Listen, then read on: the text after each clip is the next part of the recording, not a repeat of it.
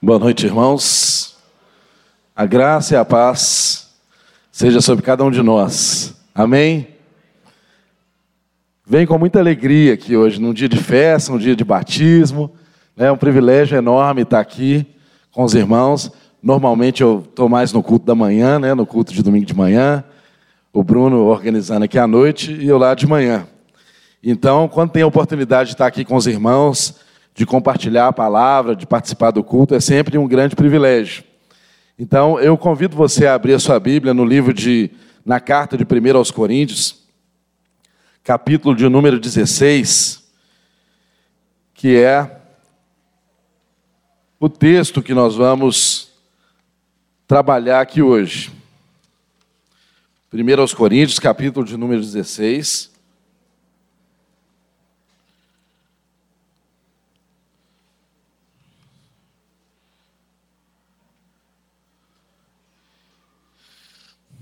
Deixa aberta a sua Bíblia aí. Mas antes eu gostaria que você fizesse uma oração, você intercedesse juntamente comigo, para que o Espírito de Deus falasse aos nossos corações aqui nessa noite. Amém? Curva a sua cabeça aí, vamos orar. Deus, nós somos agradecidos, porque nós somos um povo instruído por Ti, nós temos o privilégio de ter o Espírito do Senhor nos ensinando todas as coisas. E nós sabemos, Deus, que nada que possamos intelectualmente compreender da, da tua palavra terá sentido em nossas vidas, se transformará em vida nas nossas vidas, se não for pela ação do teu Espírito Santo. Por isso, Deus, nós clamamos por um milagre aqui nessa noite que o teu espírito tenha total e plena liberdade em cada vida aqui presente, Deus. Em nome de Jesus, dê ordem aos teus anjos para nos guardar neste lugar. Em nome de Jesus, repreenda todo o mal, repreenda tudo aquilo que não venha de ti, Deus. E que haja aqui uma atmosfera adequada para a manifestação da tua graça, porque através da tua graça derramada, o Senhor tem cuidado de nós. Por isso, Deus, ajude a quem vai falar, e também unja os ouvidos de quem vai ouvir. Ó Espírito de Deus, seja o tradutor, esteja traduzindo no coração de cada vida aqui presente aquilo que é o desejo do Senhor, esteja traduzindo aos nossos corações a tua vontade, para que façamos como o salmista, Senhor, que diz: Escondi a tua palavra no meu coração, para não pecar contra ti e que saiamos aqui, Deus, no final dessa noite, por essa porta, convictos de que o Teu Espírito falou aos nossos corações e nos transformou um pouquinho mais para a Tua glória, em nome de Jesus. Amém. Irmãos, estamos aqui diante do último capítulo dessa carta de 1 aos Coríntios, que nós vimos assim, estudando durante alguns cultos, né? Não foram 16 cultos, foram mais do que isso, porque alguns capítulos são desmembrados conforme a temática, mas hoje nós estamos aqui no último capítulo dessa carta, que é o capítulo de número 16. Como se trata de uma carta que deve ser lida inteiramente para a compreensão dela ser adequada, ou pelo menos mais próximo do adequado, eu quero fazer um breve resgate à sua memória, à minha memória, do que, que se trata essa carta, para chegarmos então no assunto central do capítulo de número 16. Nós temos visto e aprendido aqui através de vários mestres, pastores da nossa igreja, que essa igreja de Corinto é muito semelhante à nossa igreja nos dias de hoje. Por quê? Era uma igreja localizada em uma cidade que era a principal cidade da região da Grécia naquela ocasião era uma cidade, para os irmãos terem ideia, mais importante naquela circunstância do que a própria Atenas. Essa cidade, ela possuía dois, por, dois portos. Era um estreito que fazia ligação entre o Oceano Mediterrâneo, o Mar Mediterrâneo, e o oceano que dava acesso ao Oriente, ou seja, a rota comercial da Europa, toda a rota comercial que passava do Oriente para o Ocidente, conhecido na época, passava por ali. E o fato de a localização de Corinto ser uma localização privilegiada fazia com que todos passassem por lá. Para os irmãos terem uma ideia, era uma economia de mais ou menos 390 quilômetros que um barco fazia pelo fato de passar por Corinto e deixar de passar pelo mar, que era um mar extremamente revolto, perigoso e seria muito mais onerosa a passagem pelo sul, contornando a região da Caia, onde se localizava, onde se localizava a cidade de Corinto. Ou seja, era um lugar extremamente próspero. Todas as pessoas queriam estar naquele lugar. Era a metrópole da época, era o point da época. Ali nós tínhamos pessoas de origem grega, ali nós tínhamos pessoas de origem romana, ali nós tínhamos servos, escravos, ali nós tínhamos judeus. É lógico, porque todo lugar que tem dinheiro e comércio tem judeu, não é verdade? Então tinha judeu naquele lugar, muitos judeus, e naquele lugar, como em todas as metrópoles, como em todas as grandes cidades, o que, que acontecia? Havia uma promiscuidade sexual muito grande. Podem perceber, toda grande cidade é assim. Por quê? Se mistura as culturas, vêm pessoas de todos os lugares do planeta, pessoas de diversas formas de pensar, as cosmovisões se misturam naquela ambiência e, em um lugar assim, as pessoas pensam em liberar geral. Todo mundo quer curtir ao máximo a vida. Não era diferente em Corinto. As pessoas estavam ali querendo olhar apenas para os seus desejos, buscar apenas as suas vontades sendo realizadas. Víamos aqui que essa cidade, ela era conhecida pela adoração a Deus Afrodite. Prostitutas cultuais desciam aos portos da cidade para ter relações sexuais com os homens que acreditavam que adoravam a Deus através daquelas relações. Também havia ali um templo dedicado a Apolo, que era um incentivo naquela cultura a prática homossexual masculina. Então dá para vocês imaginar que caldo é esse, que lugar é esse, o que acontecia ali? Muita riqueza, muita prosperidade, mas muita promiscuidade, muita impureza sexual, e a igreja do Senhor nasceu ali naquele lugar. Paulo, quando plantou aquela igreja, parecia não acreditar no que estava vendo. A igreja nasceu próspera, a igreja nasceu rica de dons, nós percebemos no início do capítulo Paulo fazendo saudações à igreja de Corinto, que era uma igreja cheia de dons, cheia de habilidades, porque onde habitou o pecado, superabundou a graça. Sempre é assim, onde o Espírito de Deus está, há abundância de dons, não importa o histórico anterior, Deus capacita, capacita-nos a ser a igreja que Ele deseja que sejamos, independente do nosso passado, das nossas práticas. E foi assim com os nossos irmãos de Corinto. Mas o que começou a acontecer ali? Esses irmãos começaram a criar preferências por alguns pregadores. E um deles era Apolo, um homem bem formado, um homem estudioso que veio da escola de Alexandria, havia formado e conhecia as filosofias. Ali no meio daquele povo se valorizava muito conhecimento. Aliás, nós estamos falando da região da Grécia. Então eles adoraram Apolo. Muitos ali na igreja, principalmente aqueles que eram mais estudiosos, ligados à filosofia, eles adoravam o discurso de Apolo, adoravam a forma como Apolo ensinava. Era alguém que dominava a retórica, tinha um discurso alinhado, sabia ensinar muito bem, muito provavelmente melhor do que Paulo. Pasmem vocês. E um grupinho começou a se aderir a Apolo e dizia assim: Eu sou de Apolo.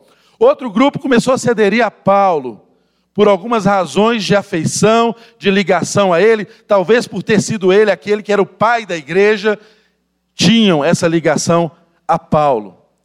Outro grupinho começou a se ligar a Pedro, muito provavelmente algumas pessoas mais ligadas ao judaísmo se identificavam mais com Pedro e diziam: Eu sou de Pedro. E outros mais espirituais diziam: Eu sou de Cristo. Porque sempre tem alguém mais espiritual do que o outro dentro da igreja, não é verdade? Sempre tem um grupo que é mais espiritual. Então tinha o um grupo também que dizia: Eu sou de Cristo. Mas o que, que acontecia nesse clima? A igreja estava dividida e o propósito da igreja nunca foi ser dividida. Deus criou a igreja, Deus instituiu a igreja para que a igreja tivesse uma característica importantíssima que se chama unidade. Mas, por ironia, Deus quer que sejamos unidos e nos fez diversos. Deus faz a unidade através da diversidade. Por isso, Ele plantou dons diversos em nós, para que através daquilo que eu tenho e daquilo que você tem, nós nos uníssemos e fôssemos completos. Ninguém é o bastante em si. Cada pessoa tem o seu lugar no corpo de Cristo, cada pessoa recebe um dom, porque o dom não é um mérito daquilo que eu peço para Deus. O dom ele é distribuído pelo Espírito conforme a necessidade da igreja. É o próprio Cristo ressurreto quem distribui os dons e ele sabe como distribuir esses dons. Então aquela igreja era rica de dons. Aquela igreja, apesar disso, estava dividida. Paulo também trata nos capítulos anteriores, mostrando para aquela igreja que eles eram despenseiros da graça de Deus, que eles eram aqueles que apenas guardavam o bom depósito do Evangelho, que havia neles a responsabilidade de distribuir aquilo que eles tinham recebido de Deus. Paulo ensinou aqueles homens e relembrou aqueles homens que eles precisavam entender completamente a mensagem do Evangelho, a mensagem que trazia liberdade, a mensagem que não escravizava. Então ele resolveu problemas de natureza de liberdade, sabe, coisas que a Bíblia não determina se pode ou não pode, que estão no campo das nossas escolhas, começou também a ser conflito entre eles. Como ou não como carnes sacrificadas aos ídolos? Paulo resolveu isso de uma forma muito sábia, dizendo a eles que aqueles que tinham direitos tinham que aprender a exercer as suas liberdades, abrindo mão também dos seus direitos, para não causar escândalo ao próximo. Paulo ensina a eles que as relações sexuais não, podiam, não poderiam mais ser aquelas das heranças que eles já haviam recebido. Era preciso andar de uma forma diferente no casamento. O solteiro tinha que se comportar de uma maneira adequada. Paulo começa também a ajustar no meio daquele povo os dons que haviam sido derramados. Era uma igreja que gostava, as pessoas gostavam de aparecer. A maioria queria os dons mais visíveis, né?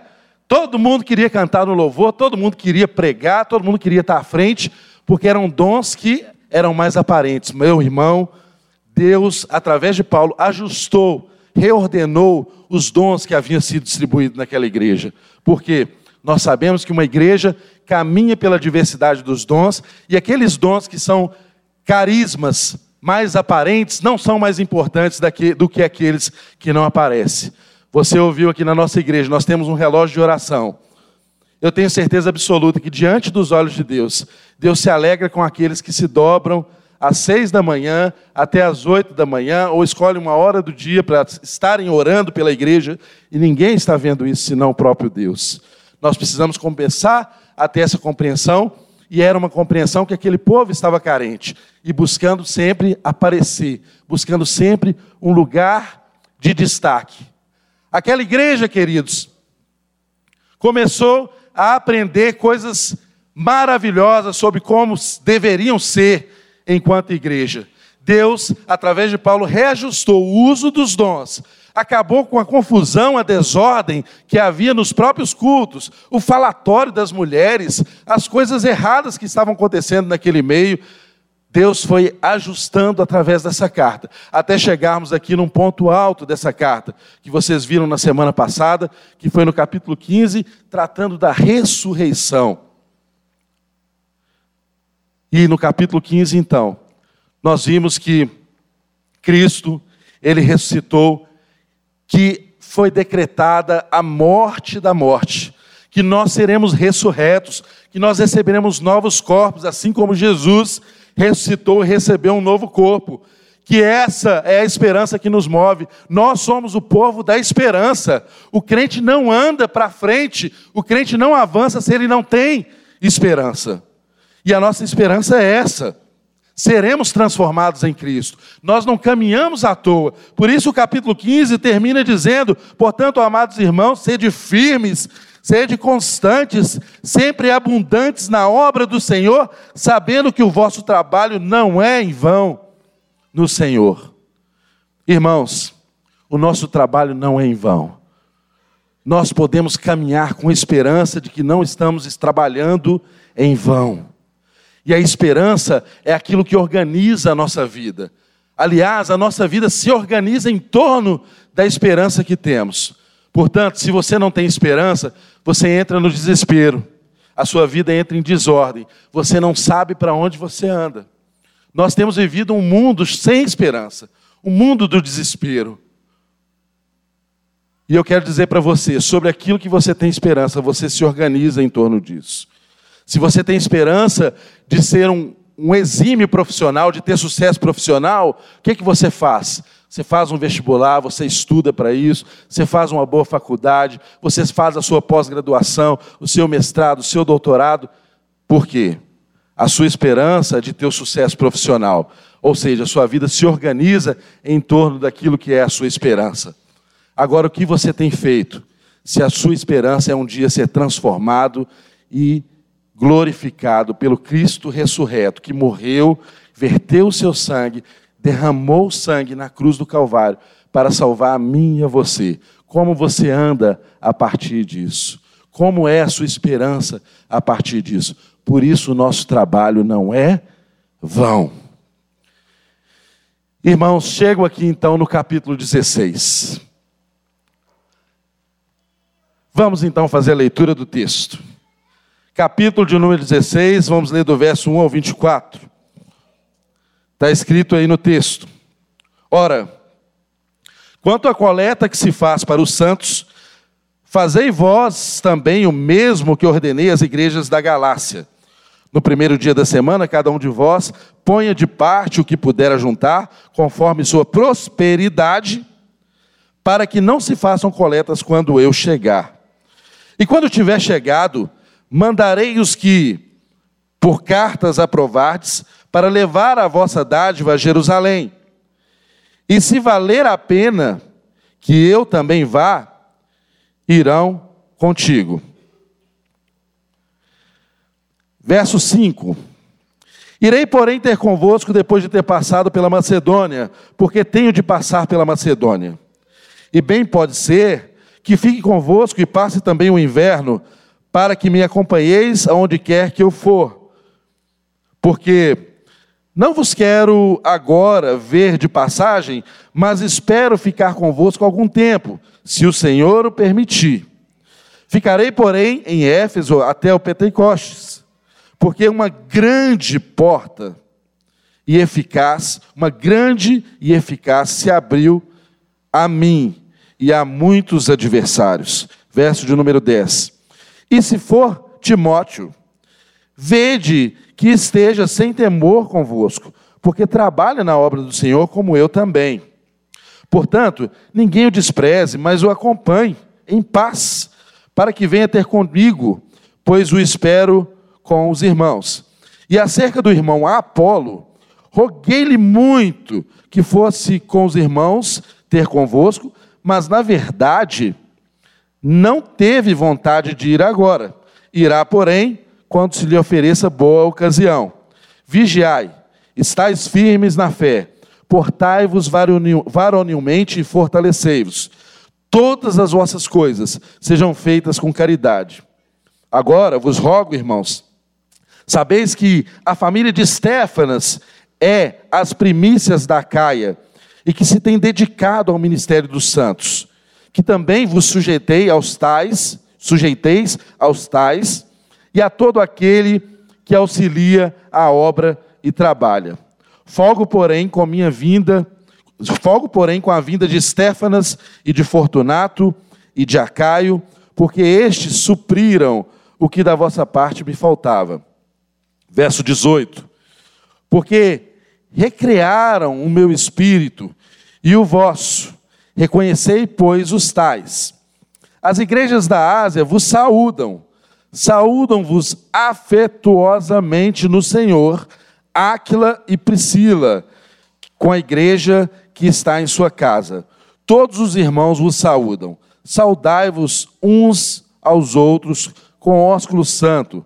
Saudação da minha própria mão, de Paulo se alguém não ama o Senhor Jesus Cristo, seja anátema. Maranata, A graça do Senhor Jesus Cristo seja convosco.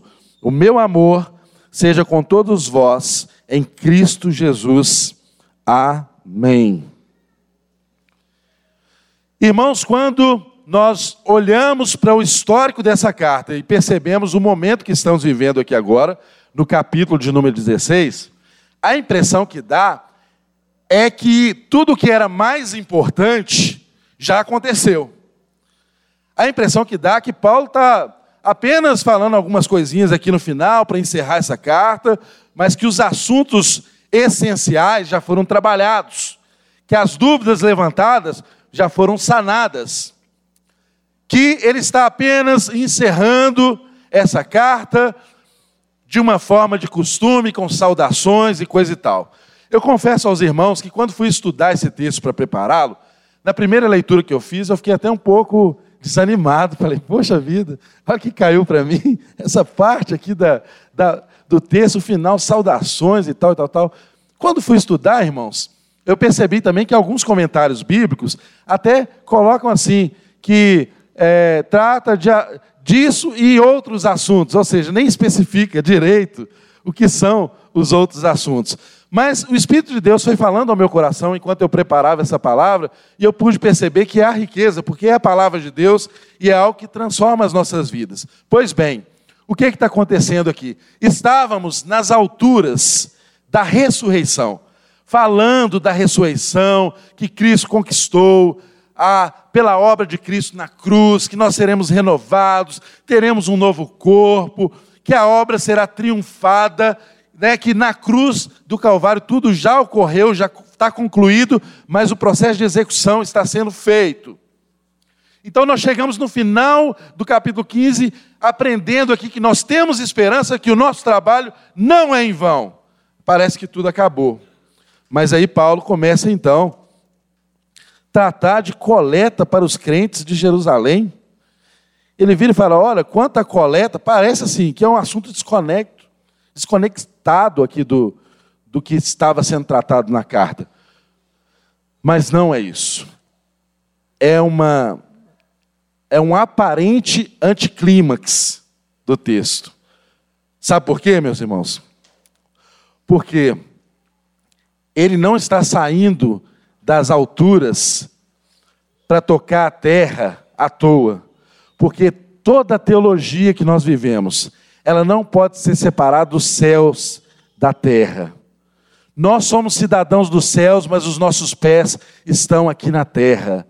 As questões do nosso dia a dia, do aqui e do agora, são tão importantes quanto aquelas que Jesus já conquistou na cruz e afirmou que nós teremos acesso. Então, Paulo começa aqui, nessa sessão, no capítulo 16, mostrar que a nossa teologia acerca das coisas futuras não é um escapismo da nossa responsabilidade social com o aqui e agora, no tempo em que nós vivemos. Somos cidadãos dos céus, mas temos os nossos pés aqui na terra e não podemos ignorar esse fato. De que é que Paulo está tratando nesse texto, gente? Basicamente, ele está tratando de mordomia cristã. Porém, nós costumeiramente aprendemos mordomia cristã de um jeito, de um, jeito, de um modo errado. Nós constantemente fazemos de mordomia cristã, no conceito de mordomia cristã, um reducionismo. E pensamos muitas vezes que mordomia cristã diz respeito a apenas aspectos financeiros, a apenas a dinheiro, a recursos materiais. Mas nós vamos ver no texto que não diz respeito apenas a isso. E o texto está tratando como nós devemos usar sabiamente a mordomia cristã. Basicamente, do verso 1 ao verso 4, está tratando de mordomia do dinheiro. Quando nós vamos do verso 5 ao verso de número 9, está se tratando da mordomia acerca das oportunidades do tempo, do nosso tempo. Quando nós vamos a partir do verso 10 até o final do capítulo, versículo de número 24, está se tratando da mordomia acerca dos relacionamentos. Então, mordomia não se resume a questões materiais. Mordomia trata de dinheiro, mordomia trata das oportunidades, do tempo que a gente tem, mordomia trata também dos relacionamentos que são construídos. Construídos. Pois bem, qual que é a preocupação inicialmente manifestada aqui no texto? Versículo 1. Ora, quanto à coleta que faz para os santos, fazei vós também o mesmo que ordenei às igrejas da Galácia. No primeiro dia da semana, cada um de vós ponha de parte o que puder juntar, conforme sua prosperidade, para que se não faça as coletas quando eu chegar. E quando tiver chegado, mandarei os que, por carta, aprovardes para levar a vossa dádiva a Jerusalém. Irmãos, primeiro, Paulo não está tratando aqui de dízimo, Paulo não está tratando aqui de uma contribuição que fosse direcionada para a igreja local. Paulo não está tratando aqui de uma campanha para arrecadar recursos para qualquer tipo de obra da igreja local. Ele não está tratando disso. Paulo está tratando de uma oferta, de um levantamento de uma oferta, que seria direcionada aos irmãos que estavam empobrecidos em Jerusalém. Sabe-se, lá em Atos capítulo 11, o profeta Ágapo já havia profetizado que haveria um tempo terrível de grande fome em Jerusalém, e esse tempo havia chegado. Não se sabe se foi por uma catástrofe natural, se foi clima, se foi. O que aconteceu, a Bíblia não deixa de uma forma clara. Os comentaristas não conseguem fechar acerca disso. Mas se sabe que os nossos irmãos, aquela igreja gentílica, sabia que os seus irmãos em Jerusalém estavam padecendo de necessidade, estavam passando fome e precisavam ser ajudados. E Paulo começa aqui então a discorrer como que se faz para ajudar aos necessitados, e nisso ele traz grandes lições, lições valiosas que se aplicam às nossas vidas. Bom, primeiro nós precisamos entender que a igreja nunca deve separar a evangelização da ação social. Sempre que nós fazemos apenas ação social, nós estamos fora do propósito de Deus. E sempre que nós fazemos evangelização sem ação social, também estamos fora do propósito de Deus, porque nós evangelizamos e fazemos ação social ao mesmo tempo. Me lembro bem de um pregador, Paulinho Palhaço, contando que uma vez ele foi pregar na primeira viagem missionária dele, internacional, ele foi para um país da África, e ele dizia que ele estava super empolgado, porque na época se falava das cruzadas, muitas pessoas convertiam na África, era aquele mover, Deus fazendo sinais e maravilhas, ele foi todo empolgado para a África fazer missões. Quando ele chegou naquele país, que eu não me recordo o nome, não tinha saneamento básico, esgoto a céu aberto. As pessoas estavam morrendo de fome. Ele chegou lá todo empolgado para pregar o evangelho, mas as pessoas não tinham força nem para ouvir a mensagem que ele queria levar. Ou seja, eles tiveram que se juntar, todos os recursos que eles tinham, e comprar comida para aquele povo, para restabelecer a força daquele povo, e depois de comer, de estarem fortes, eles serem capazes de ouvir a mensagem do Evangelho. Por que estou dizendo isso? Porque nós temos que ter esse cuidado. Às vezes nós dissociamos coisas que devem andar juntas. Evangelização e ação social nunca devem estar separadas uma da outra. E aqui o texto nos mostra um princípio espiritual muito interessante, que a igreja gentílica deveria sustentar agora materialmente aquela igreja que havia sido sustento espiritual para eles. Porque foi de Jerusalém que vieram os ensinos, o ensino dos apóstolos que chegou até eles e trouxe riquezas espirituais. Ou seja, aqueles que recebem riquezas espirituais devem, com gratidão, dividir as suas riquezas materiais com aqueles que os instruem.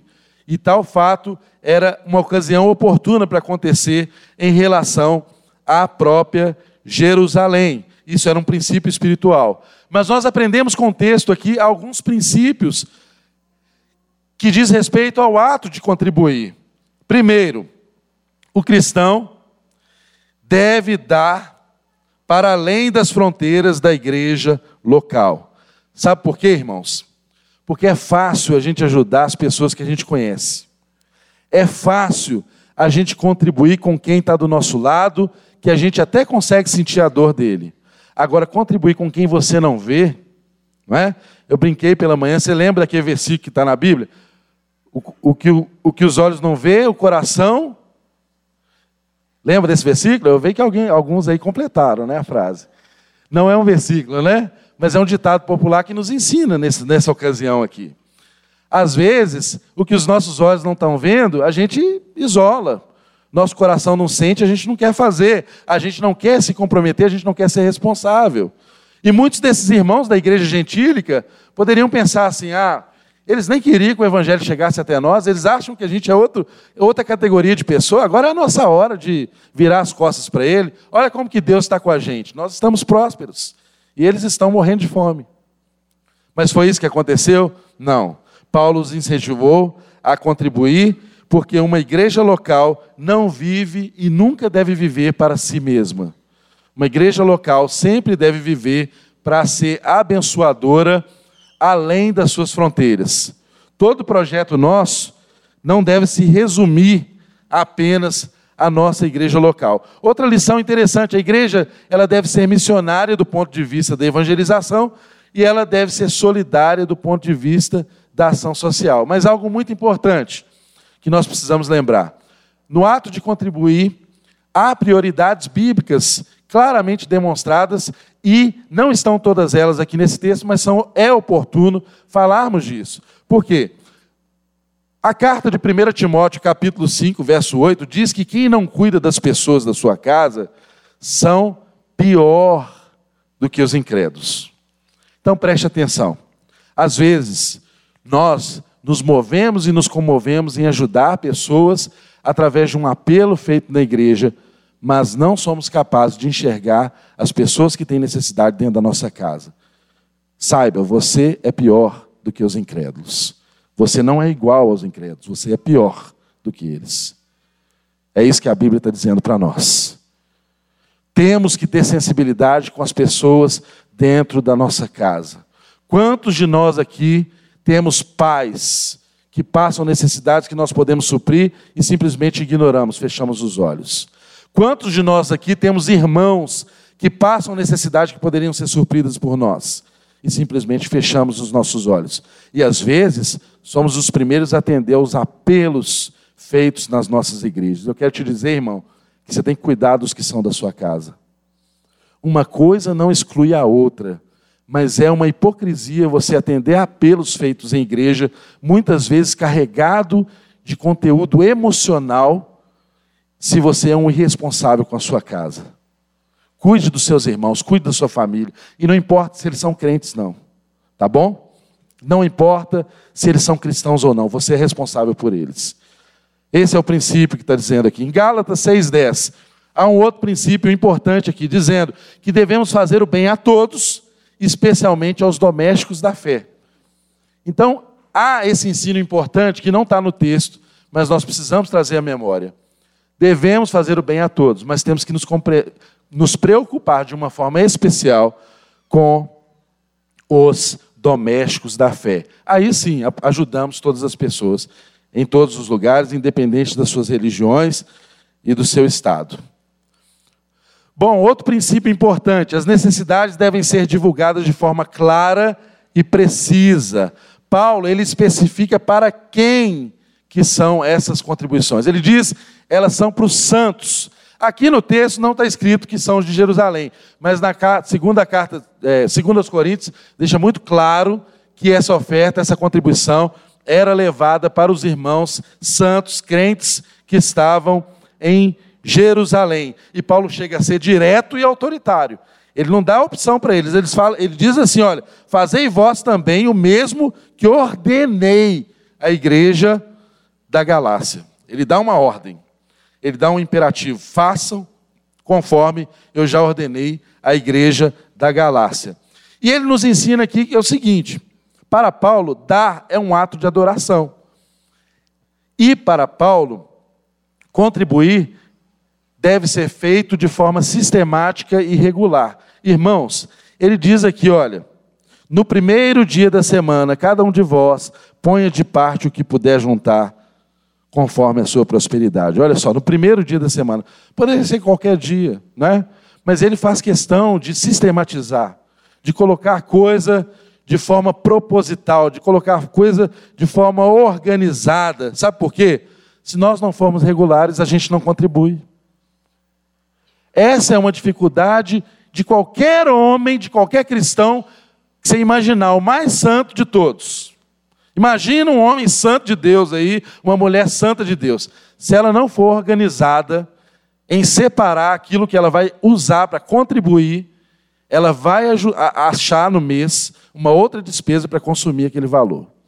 E ela não vai contribuir. Isso acontece comigo, isso acontece com você, acontece com qualquer homem de Deus.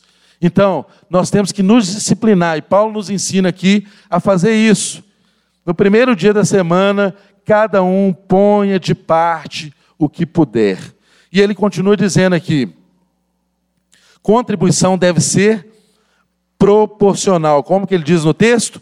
Conforme a sua prosperidade. Bom, nós temos um problema grave, que é entender que se, do que se trata prosperidade, não é mesmo? Nós temos uma confusão louca acerca do que é prosperidade. Mas ele diz aqui para a igreja contribuir conforme a sua prosperidade. Cada um, ou seja, todos deveriam contribuir. Não há ninguém que seja tão pobre que não possa contribuir. Pobres e ricos podem e devem contribuir e farão isso se propor isso no coração, se organizar de forma regular e sistemática. Mas ele diz aqui um parâmetro que é usado para que essa contribuição seja feita. Ele diz conforme a sua prosperidade.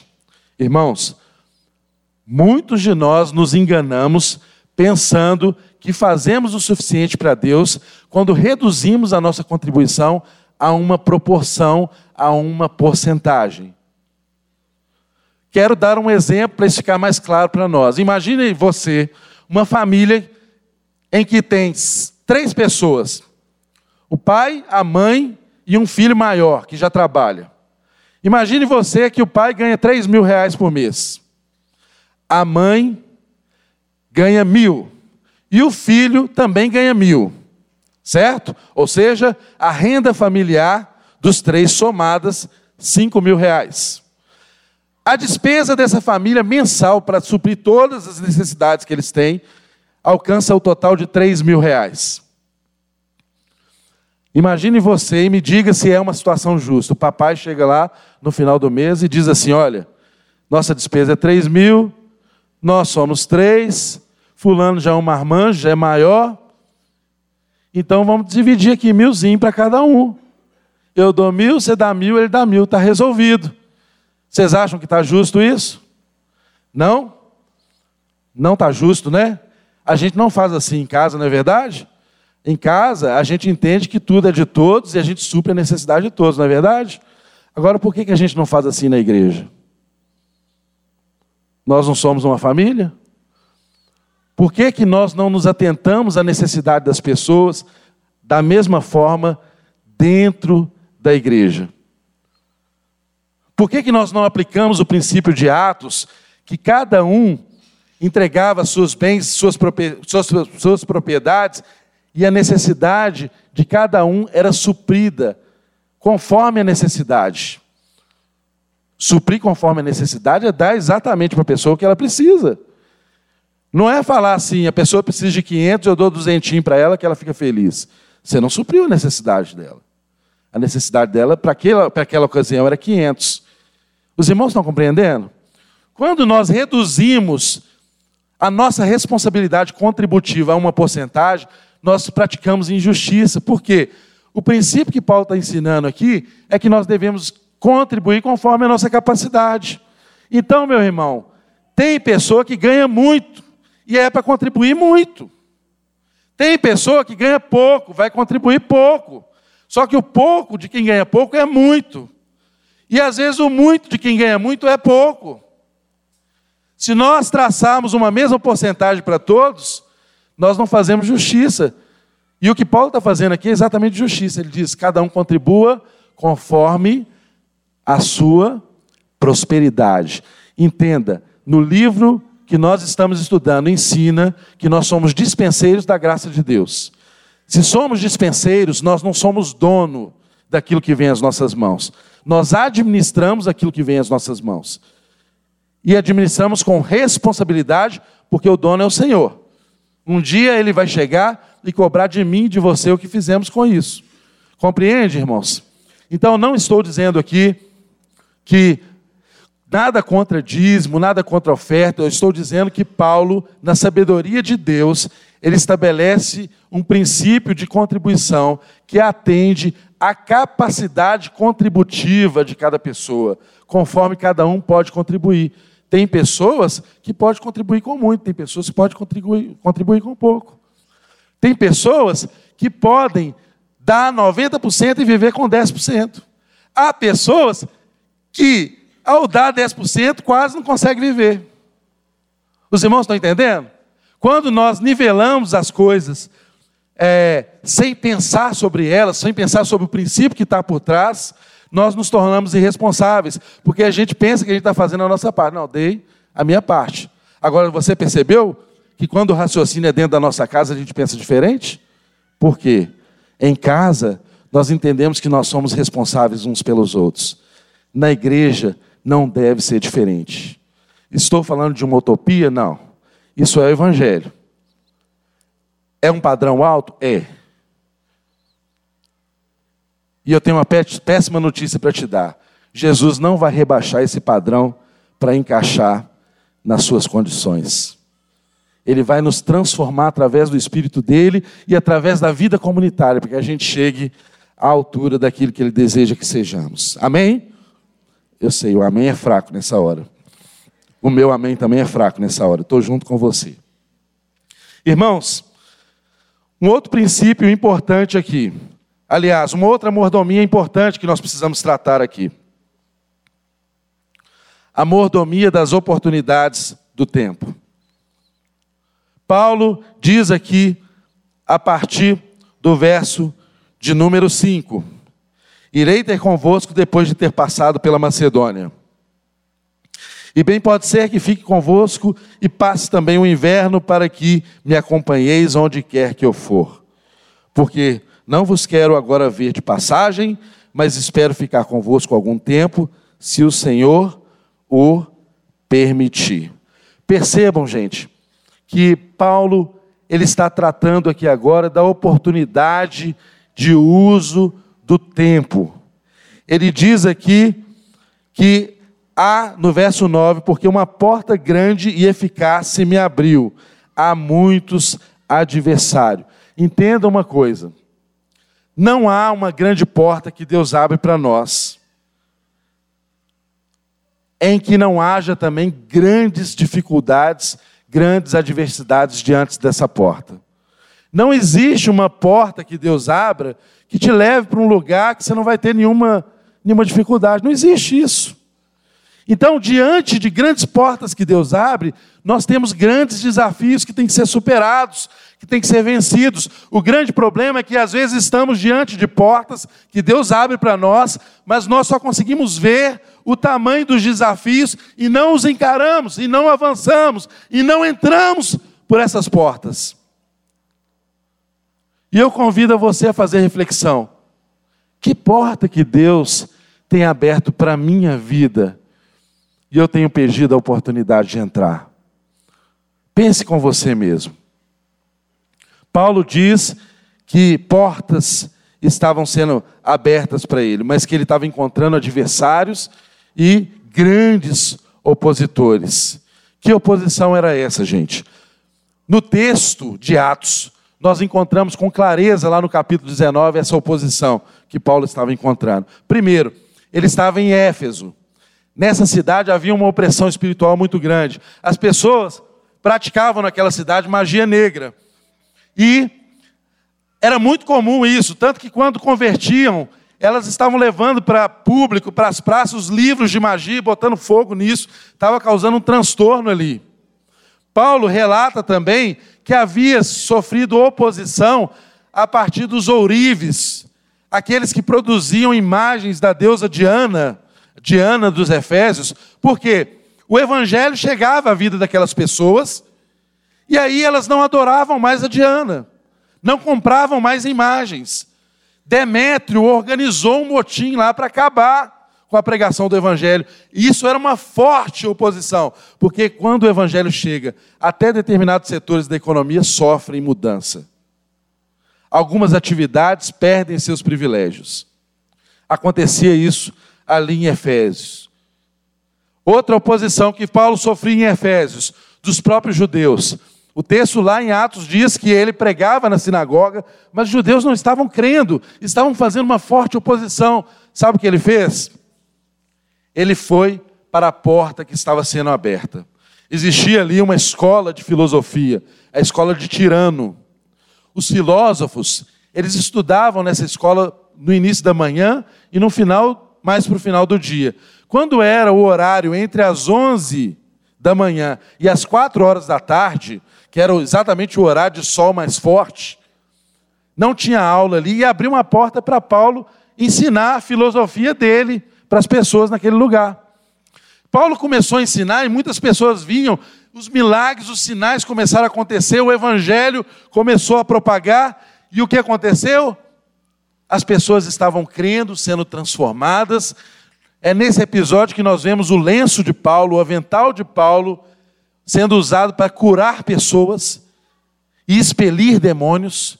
É nesse episódio que nós vemos os alguns judaizantes, alguns judeus que expeliam demônios, que eram exorcistas, eles começaram a ver o que estava acontecendo com Paulo e chegavam para a pessoa que estava endemoniada e falavam com ela assim: Olha, esconjuro-te em nome de Jesus Cristo a quem Paulo serve. Aí o demônio virou para ela e disse assim: Olha, eu conheço Paulo, eu conheço Jesus, mas você não.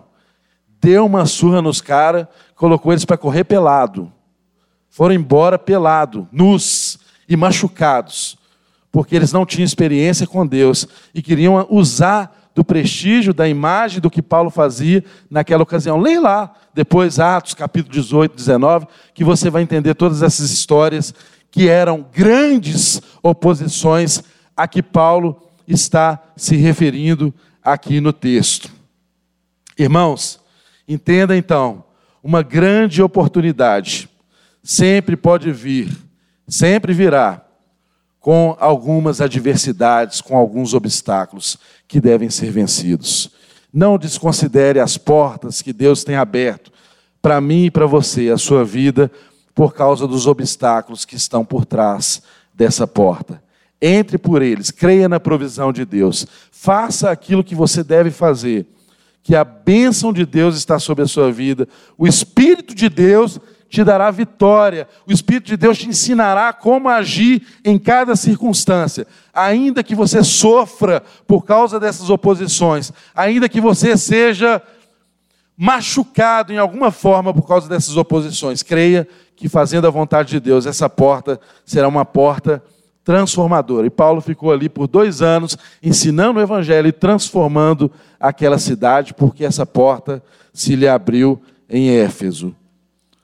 Irmãos, por último, eu peço a paciência de vocês para a gente, em cinco minutos aqui, concluir a última mordomia que Paulo está tratando no texto. Essa mordomia é muito importante. Essa mordomia, ela diz respeito até a um princípio cultural da nossa igreja. Antes de iniciarmos a mensagem, nós vimos um vídeo aqui que falava sobre o quê? Vamos ver se a memória de vocês está tá boa. Sobre valorização das pessoas. E é exatamente sobre isso que Paulo trata na mordomia dos relacionamentos. Paulo entende que é um princípio basilar na vida dele valorizar as pessoas. Entenda, meu irmão, Paulo não é apenas um ganhador de almas. Paulo, ele é um grande fazedor de amigos. Paulo mobiliza pessoas para se comprometerem com o reino de Deus através da afeição, dos afetos, da amizade, da proximidade. E eu pergunto a você: será que você é um fazedor de amigos? Pergunte a você mesmo: as pessoas gostam de conversar com você? As pessoas gostam de andar com você? De estarem perto de você? Quando as pessoas estão perto de você, o que você provoca nelas? Você provoca um desejo de conhecer a Deus, um desejo de fazer o bem para as pessoas? Ou é o contrário? Paulo, meus irmãos, ao se aproximar das pessoas, ele inflamava o coração dessas pessoas daquilo que movia o coração dele. E ele fazia isso apaixonadamente. Ele fazia isso afetuosamente. Isso é muito importante para nós. Entenda, perceba as rodas suas de amizade, a sua relação com seus familiares, a sua relação na igreja. Será que você é uma pessoa que atrai as outras pessoas? As pessoas gostam de estar perto de você? Ou você é um espalha-montinho? Né? Onde você chega, o povo disfarça e já sai de quebra. Porque eu vou te falar, tem crente chato demais. Não, mas tem crente chato demais da conta. Aqueles então que têm resposta para tudo são os mais chatos. Não seja essa espécie de pessoa. Deus não te chamou para isso. Aproxime das pessoas, conheça o universo que elas vivem, entenda o sofrimento delas, aproxime, se relacione, se importe com elas. Não tenha sobre você a responsabilidade de resolver o problema das pessoas ou dar uma resposta bíblica para todo o sofrimento humano, porque não há. Há coisas que não têm resposta na Bíblia. Não é um encargo nosso fazer isso, mas aproxime. Seja carinhoso, seja afetuoso. Seja bondoso. E Paulo demonstra isso de uma forma muito interessante aqui, porque para Paulo, irmãos, dinheiro e oportunidade não tem valor se não tiver pessoas. O capital de uma igreja não é um templo, não é todo esse aparato que a gente vê. O capital de uma igreja são as pessoas. O capital de uma igreja são as pessoas se nós cuidarmos das pessoas, se nós investirmos nas pessoas, se nós prepararmos as pessoas, se nós motivarmos as pessoas, se nós amarmos as pessoas, Deus não deixará faltar qualquer recurso para que a obra dele seja feita. Nada nos faltará. Nós precisamos amar, nós precisamos aproximar, nós precisamos ter paciência, andar uma segunda milha, dar uma nova chance, conviver com o diferente. Compreenda isso. E Paulo, como que ele se referencia às pessoas, gente? Nós aprendemos aqui no final do texto Paulo, ele vira aqui no verso 10 falando de Timóteo e fala assim: Olha, e se for Timóteo, vede que esteja sem temor convosco, porque trabalha na obra do Senhor como eu também. Gente, Timóteo era tímido, Timóteo era doente, Timóteo era frágil, Timóteo era jovem. Paulo apresenta Timóteo para eles e fala: Olha, cuide bem desse moço, receba a eles como se você estivesse me recebendo. Trate dele como se estivesse tratando comigo, porque ele trabalha comigo. Ele é homem de Deus, ele tem as fragilidades dele, mas ele é homem de Deus. Olha como que Paulo se referencia às pessoas, olha o afeto, olha a proximidade. Irmãos, a gente vê no texto aqui, ele falando logo em seguida, em seguida, falando de Apolo. Olha, Paulo poderia ter todas as razões para nem mencionar Apolo, porque Apolo era o queridinho dos, dos irmãos lá de Coríntios, era o preferido. Eles questionavam o apostolado de Paulo e adoravam Apolo. Mas Paulo diz o que? Irmãos, eu insisti com Apolo para ele ir ter com vocês, mas ele não quis. E ele vai procurar uma boa ocasião para estar aí com vocês. Olha só, gente, que lição de Paulo. Ele está dizendo que a igreja é um corpo, ele está dizendo que ele não tem rixa com Apolo, ele está dizendo que ele não, não quer ser o preferido de ninguém, ele está enviando Apolo, ele até queria que Apolo estivesse lá. E outro detalhe, ele respeita a vontade de Apolo como obreiro, porque ele era apóstolo. Ele poderia falar: Apolo, vá, eu tenho autoridade, estou te enviando, vá. Mas Apolo diz: não, não, não, não sinto que seja ocasião. Ele respeitou a vontade de Apolo. Olha como que esse homem trata com pessoas.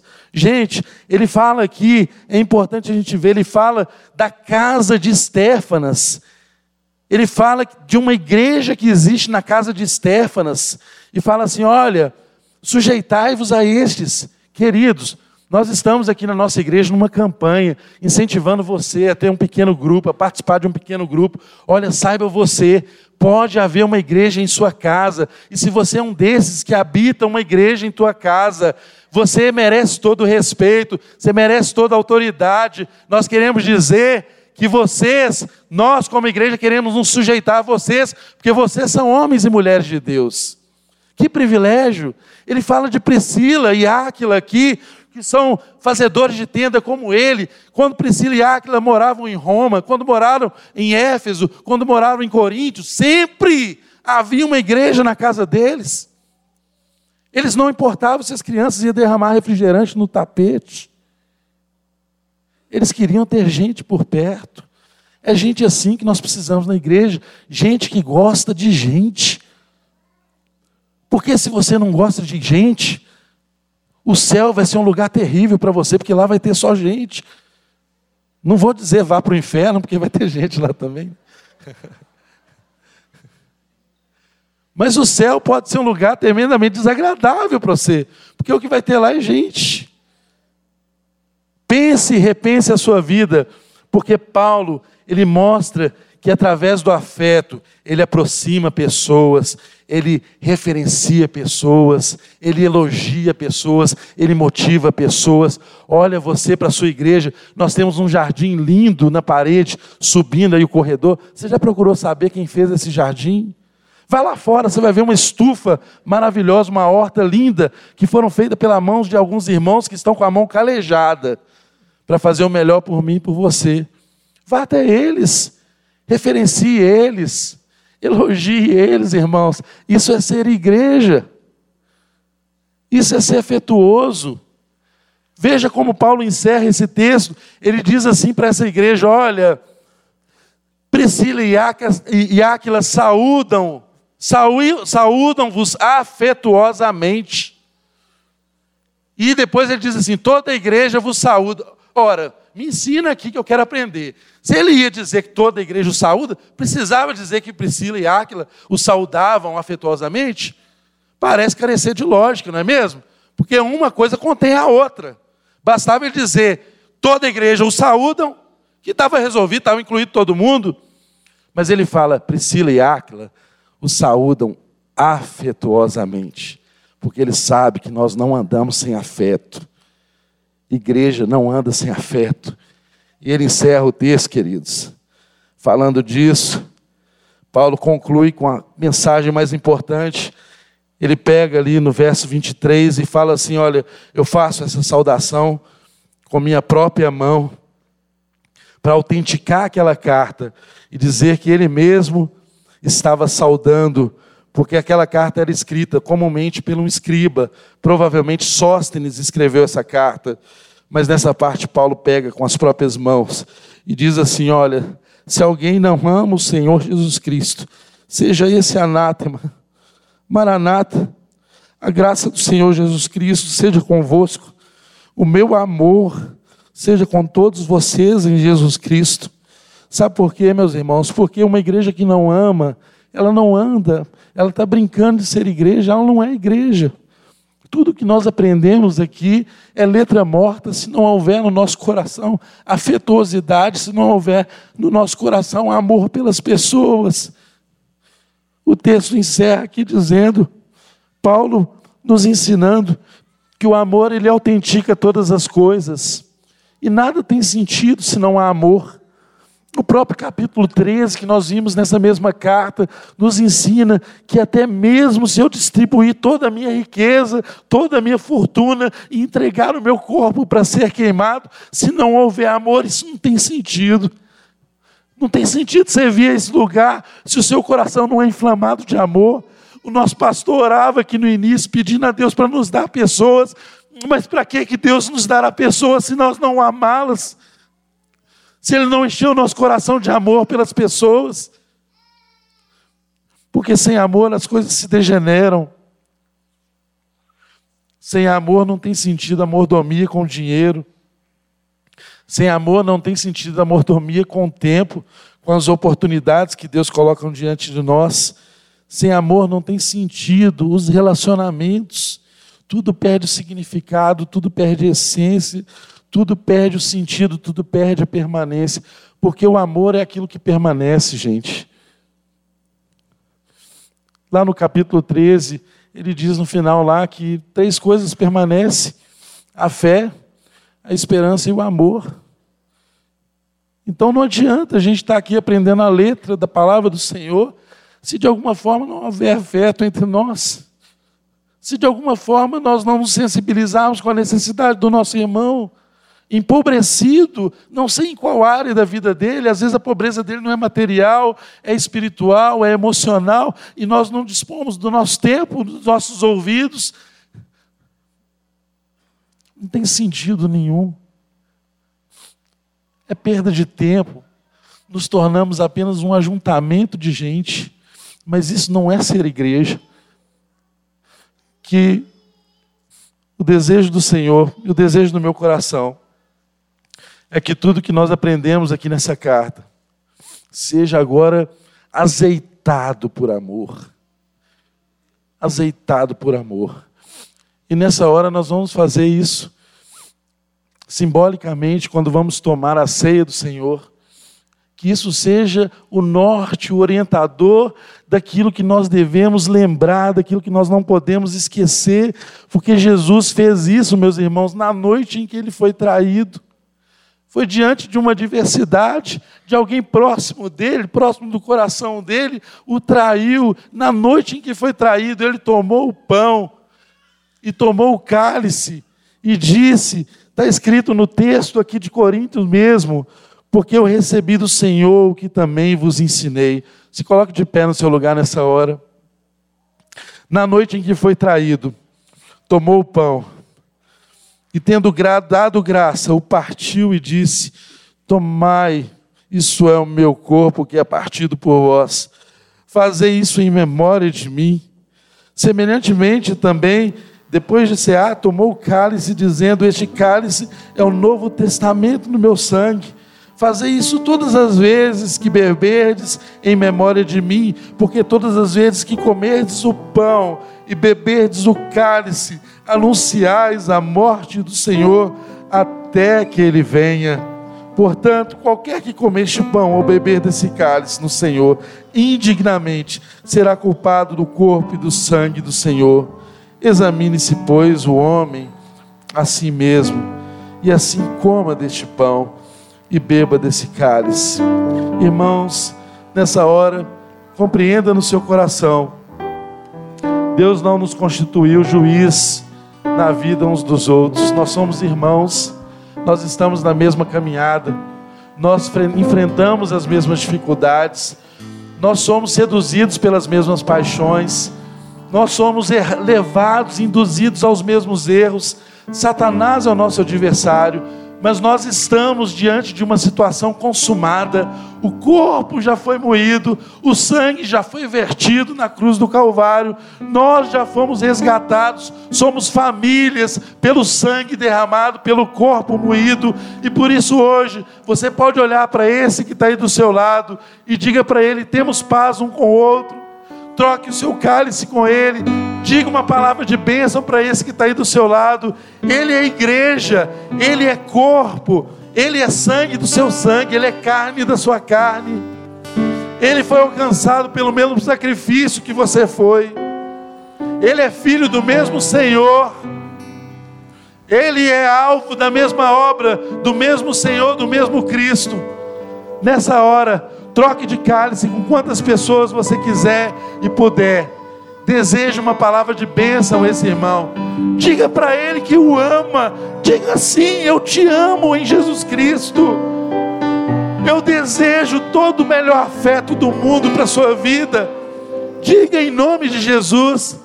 Eu desejo que você seja tudo aquilo que Deus planejou que você seja, meu irmão porque quando você é, eu também sou, porque nós somos um em Cristo Jesus.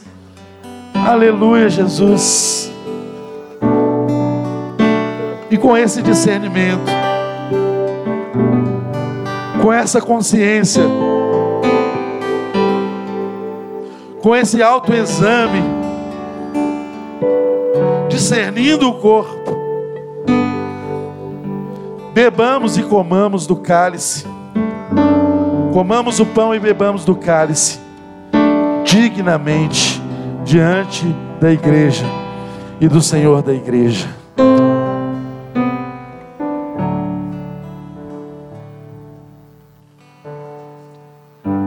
Aleluia, Senhor. Nós te agradecemos, Deus, porque é um momento como esse, Deus, só aquele que é resgatado pelo sangue do Cordeiro, aquele que vivia nas trevas, mas que foi encontrado pela tua luz, pode experimentar, Deus. Pai, que essa experiência seja transformadora na vida de cada um destes pequeninos que estão aqui diante do Senhor se expondo ao teu sangue, ao teu corpo, à memória do sacrifício que foi feito. Aleluia, Deus. Toma agora, Deus, cada vida aqui presente, Deus. E de um modo especial, una-nos, ó Deus, conforme o teu propósito. Encha os nossos corações, Deus, dos mais dos melhores desejos uns pelos outros. Deus, que os nossos lábios bendigam uns aos outros, em nome de Jesus, para a tua glória, Deus, e faça o teu amor, ó Deus, permear todas as relações aqui nessa igreja, Deus, nos dias de hoje e para sempre. É a nossa oração, em nome de Jesus. Amém, Senhor. Amém, Senhor. Nessa hora, dê um abraço bem afetuoso no seu irmão aí do seu lado. E deseja a ele que vá em paz, que ele tenha a melhor semana da vida dele, em nome de Jesus.